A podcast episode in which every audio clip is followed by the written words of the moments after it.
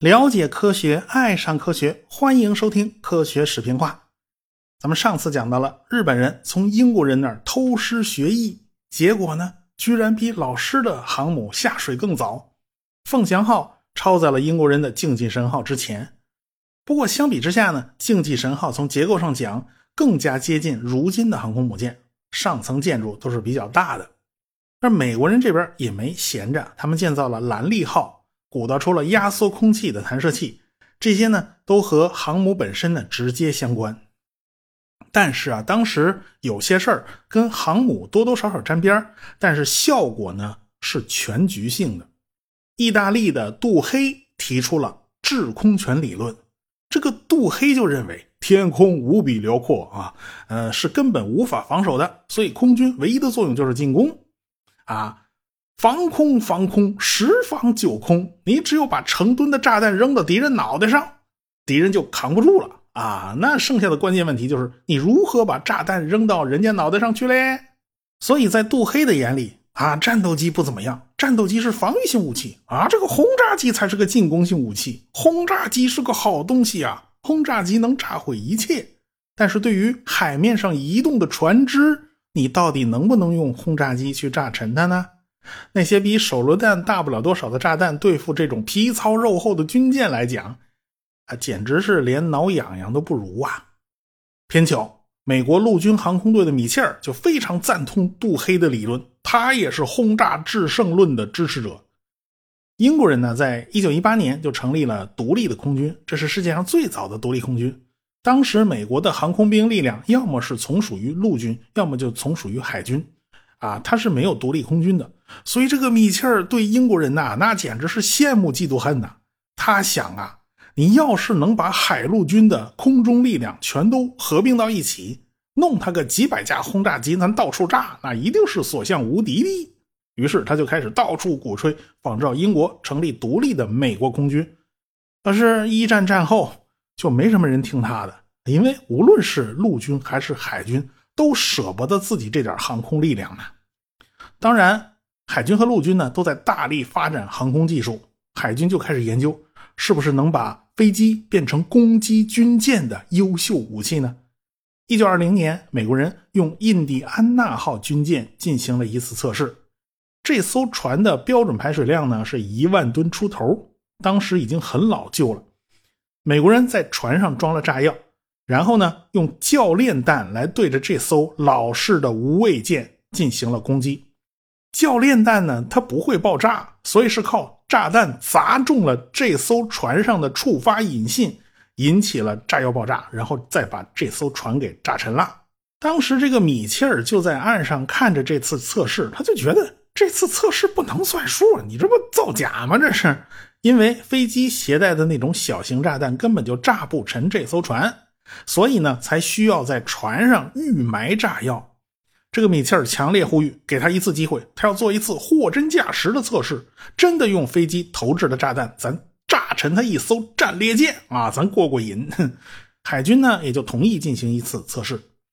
陆军的飞机根本就没有特别合适的炸弹，你炸人的炸弹和击穿钢板的那个穿甲弹呢，它就不是一码事。没办法呢，那就是只能是有什么咱就先用什么了。一九二一年的六月二十一号，他们就开始了第一次测试。三架海军的水上飞机攻击了一艘德国造的潜艇，啊，这都是一战的战利品，反正没花钱，你炸沉了也就不心疼。这艘潜艇中了三颗八公斤的炸弹，这十二分钟就沉了。这八公斤呐，十六斤也没多重啊。下一轮呢，就该是老式战列舰爱荷华号，也可以翻译成伊阿华号啊，反正都是这艘船。这艘船呢，它不是停在岸边的，而是用无线电遥控着，在水里都到处乱跑。结果米切尔手下的飞行员就麻爪了，他们真是不擅长应对这种移动吧。所以这个爱荷华号呢就躲过了一劫。但是德国的幺零二号驱逐舰和法兰克福号轻巡洋舰都被飞机给炸沉了。那这几艘船呢，都是老态龙钟的旧式战舰，本身呢身子骨都已经不行了，都已经是颤颤巍巍的了。啊，所以轰炸机多多少少有点胜之不武。那法兰克福号被一颗一百三十五公斤的炸弹就给炸沉了，这实在太容易点了，这不行。啊，必须加大考试难度。于是呢，美国人就把德国造的东弗里斯兰号给拉出来了，这也是战利品。一九一一年竣工，排水量二点二万吨啊，算是当时相当新的一艘战舰了。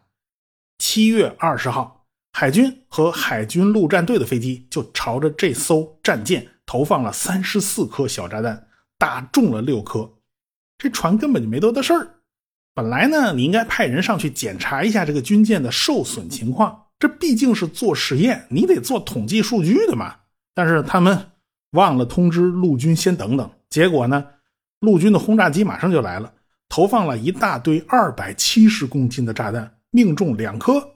等大家炸完了，派人上去一检查，发现这艘军舰并无大碍。这些炸弹呢，就跟挠痒痒差不多啊。陆军航空队当时就急眼了，第二天派了八架轰炸机，每架轰炸机扔了两颗四百五十公斤的炸弹，一共命中了六颗。检查小组前来报告。这艘船仍然可以航行，你这都挨了多少炸弹了？这人家德国造的军舰是真是皮糙肉厚。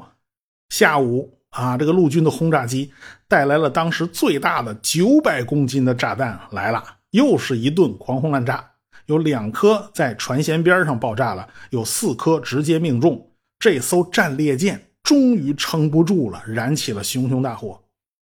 海军没有派灭火队，也没派损管队员上去抢救，就让这艘军舰干烧。过了好久，军舰才沉没。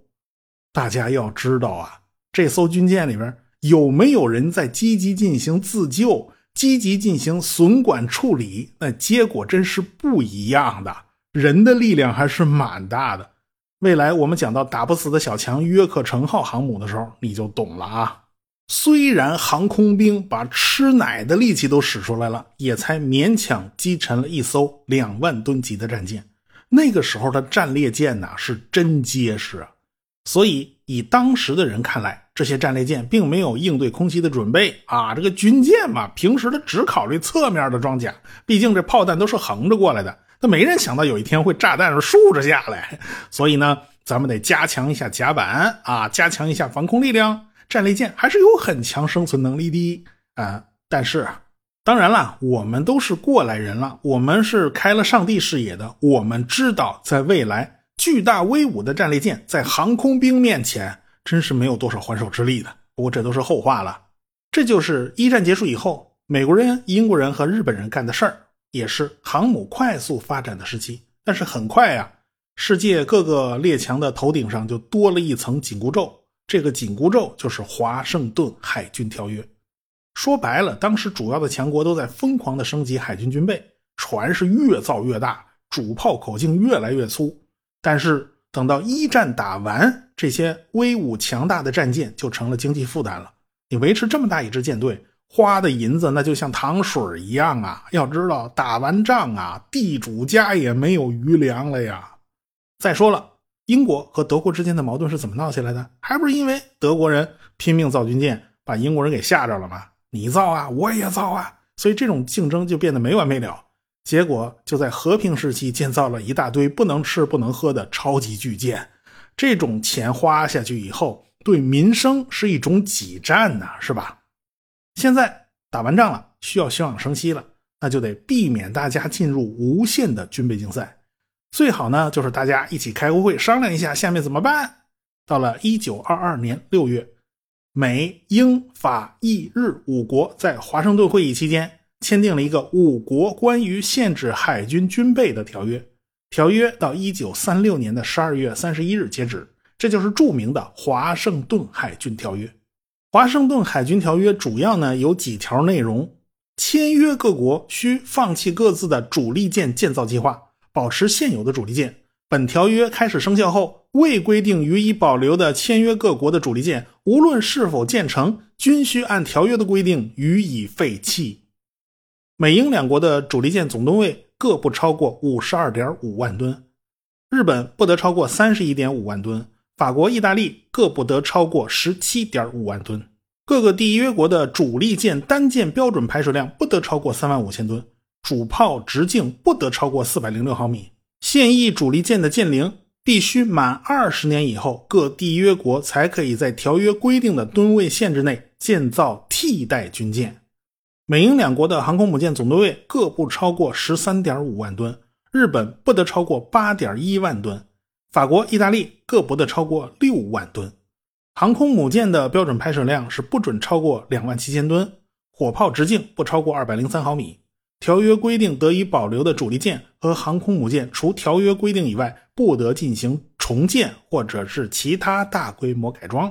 缔约国在条约规定之外，不得建造排水量超过一万吨的作战舰艇，不得装备口径超过二百零三毫米的舰炮。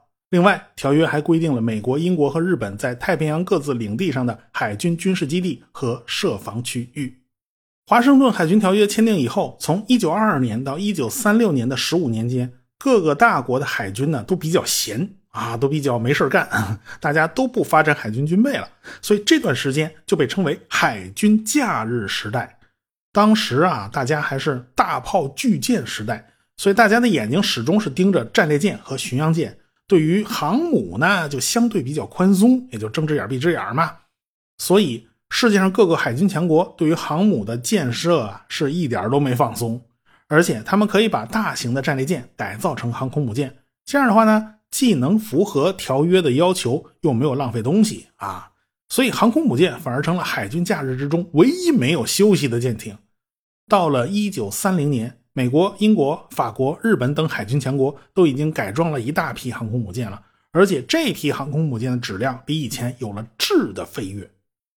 美国人呢，就用南达科他级战列舰改装成了列克星顿号和萨拉托加号两艘航空母舰，一九二七年完工。啊，这两艘船在和平时期被美国海军用来检验航空母舰的战术理论，尤其是一九二九年的第九次舰队演习，美国人发现呐，如何利用航空母舰作为舰队核心来编制一套战略战术啊，这都是有办法的，而且航母还是很好用的。这两艘战舰呢，是当时世界上最大的航空母舰。这两艘船拥有长达二百七十米的全通甲板，最大宽度三十四米，可以搭载九十多架舰载机，标准排水量三点六万吨，最大排水量可以达到四万七千九百吨，航速达到了三十四节。要知道，印度现在那艘维克兰特号航空母舰的满载排水量才四万五千吨。还不如当初的萨拉托加号呢，而且美国这两艘航空母舰呢，用的是封闭式舰首，和我们如今看到的航空母舰呢，几乎就是一模一样的了。而且呢，这两艘航空母舰是按照华盛顿海军条约的火力限制顶格制造的啊，装备了四座双联装二百零三毫米的火炮和十二座单管一百二十七毫米的炮，也就是说，这两艘航空母舰的火力是不亚于一艘。重巡洋舰的这一点就和现在的航空母舰不太一样啊。今天的航空母舰往往是没有这么强的进攻性力量，全靠航母上搭载的舰载机。当然了，美国人在这儿拼命造航母啊，日本人这儿也没闲着。日本人把当时还没有建成的天成号和赤城号两艘战列巡洋舰改造成了航空母舰，但是日本人比较倒霉，一九二三年碰上关东大地震。啊，当时天成号正在船台上接受改装，结果大地呼呼呼一抖，地震一来，这艘船直接就往下一躺，这个龙骨就受损，就再也不能用了。啊，那怎么办呢？就只能把准备按照条约废弃的加贺号战列舰给拉出来了，改装成了加贺号航空母舰。赤城号经过改装以后呢，满载排水量达到了四万一千三百吨，长度二百六十米，宽度三十一米。最高航速三十一点二节，可以搭载六十六架飞机。当时的赤城号呢，有三段飞行甲板，而且分为上中下三层。上层是起降两用甲板，是基本上平直的啊。中下层直接和两层机库相通，也就是说，从机库里面直接往前开，咱不需要经过升降机转运，前面就是跑道，前面就是露天的。也就是说，那个时候日本人就想把。起飞和降落的跑道分开，但是这种前后分段的方法显然是不太合适的，因为这导致前后两段跑道都不够长。后来呢，日本人就基本又是改装了一次吧，就把赤城号彻底改造成了一层甲板，一马平川啊！不要搞什么几层甲板了，那太麻烦了。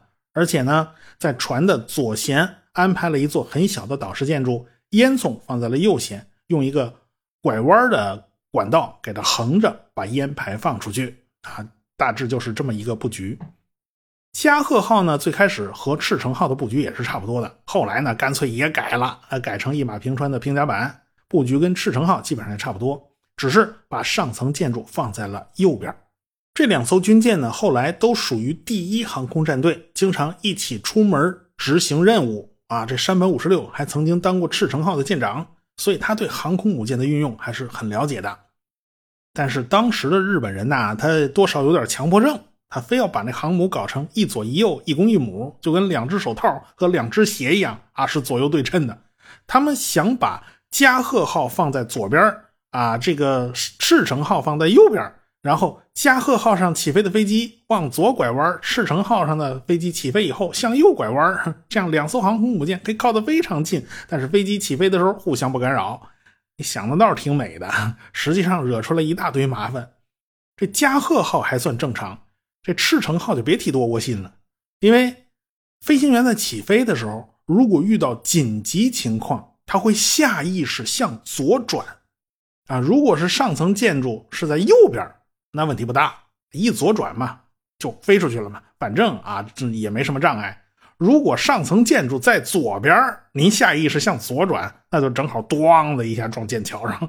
所以，除了赤城号，其他国家的航母就没有这么干的。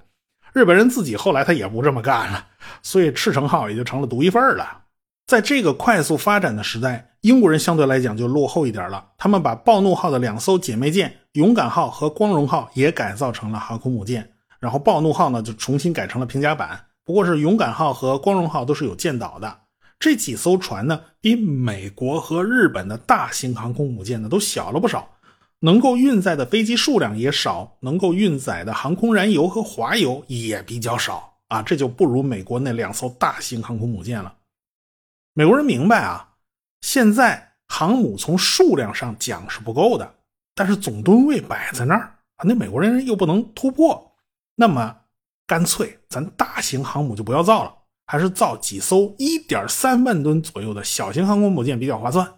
从一九二九年到一九三三年。每年开工一艘，这样的话呢，就可以把条约规定的十三点五万吨的总吨位给彻底用掉。但是到了一九二九年，就进入大萧条了，那美国人就得压缩预算呢，就过起紧日子来了，大家家户户都不舍得花钱呢。这时候，海军的造舰计划就被迫停下来了。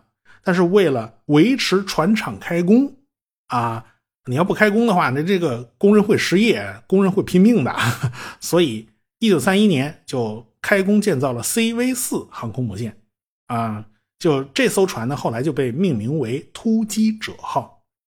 这艘突击者号呢，就不是特别成功了，缺点很明显，呃，就是太小了啊。当然，这也算是因祸得福，因为美国人发现，这个航空母舰的吨位你不能太小啊。呃，如果按照原计划，一口气造了好几条一万三千吨的航母，那美国人能悔的肠子都青了。啊，航空母舰必须造两万吨以上的才能有效益。日本人的想法呢，跟美国人也很相似。既然华盛顿海军条约并没有对一万吨以下的航空母舰做出任何限制，那咱们最好就造一些不到一万吨的航空母舰。所以他们就开工建造了一艘标准排水量只有八千吨的龙香号航空母舰。如果说美国人的突击者号是一个不成功的设计，就是因为设计的太轻太小了，那么龙香号几乎就是一场悲剧了。